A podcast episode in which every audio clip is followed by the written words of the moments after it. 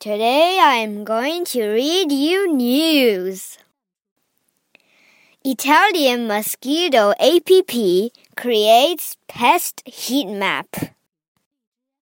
Smartphones are being used to combat the dreaded mosquito in Italy with a new APP that tracks the location of the blood sucking mosquitoes.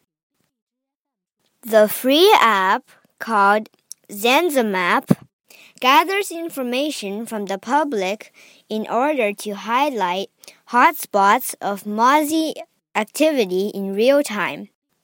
The mosquito heat map will allow people to avoid areas with high concentrations of bugs and help authorities to better direct pest control efforts, the project's website notes.